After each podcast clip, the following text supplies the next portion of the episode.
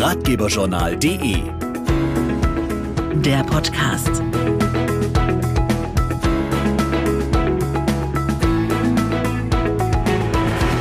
Hallo und herzlich willkommen zum neuesten Ratgeberjournal Podcast.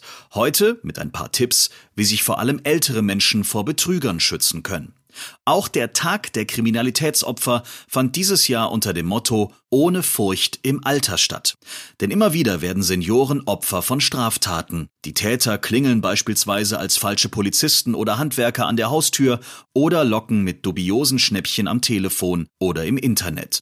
Mehr Infos hat Tom Seefeld. Nur wer die Tricks, Lügen und Täuschungsmanöver der Kriminellen kennt, kann sie durchschauen und sich erfolgreich wehren. Das ist im Alltag aber gar nicht so einfach, denn Diebe und Betrüger gehen äußerst raffiniert vor. Bundesgeschäftsführerin der Hilfsorganisation Weißer Ring, Bianca Biewer. Die Diebe legen viel schauspielerisches Talent an den Tag und sind sehr trickreich in ihrer Verkleidung. Sie kommen beispielsweise als Energieversorgungsanbieter, Mitarbeiter oder im Auftrag eines Umfrageinstituts. Faustregel ist grundsätzlich auf jeden Fall misstrauisch bleiben, wenn jemand vor der Haustür steht und auf gar keinen Fall Fremde einfach so in die Wohnung lassen. Das gilt zum Beispiel auch für falsche Polizisten. Wenn ein vermeintlicher Polizist unangekündigt nach persönlichen Wertgegenständen fragt, ist Vorsicht geboten. Besonders dreist finde ich die Variante, dass jemand vortäuscht, von der Polizei zu sein. Also die Diebe täuschen eine Einbruchserie in der Nachbarschaft vor, bieten an, Schmuck und andere Wertsachen in Sicherheit zu bringen, bis die Täter gefasst sind.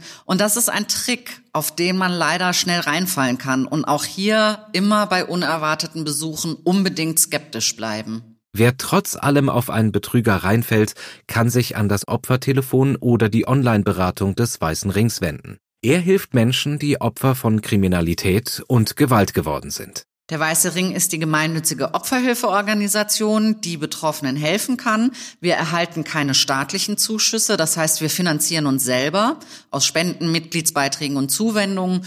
Und schon mit kleinen Beiträgen können wir viel bewirken. Beispielsweise mit 25 Euro können wir Präventionsarbeit im Seniorenheim machen und vieles mehr. Die Nummer vom Opfertelefon ist die 116006.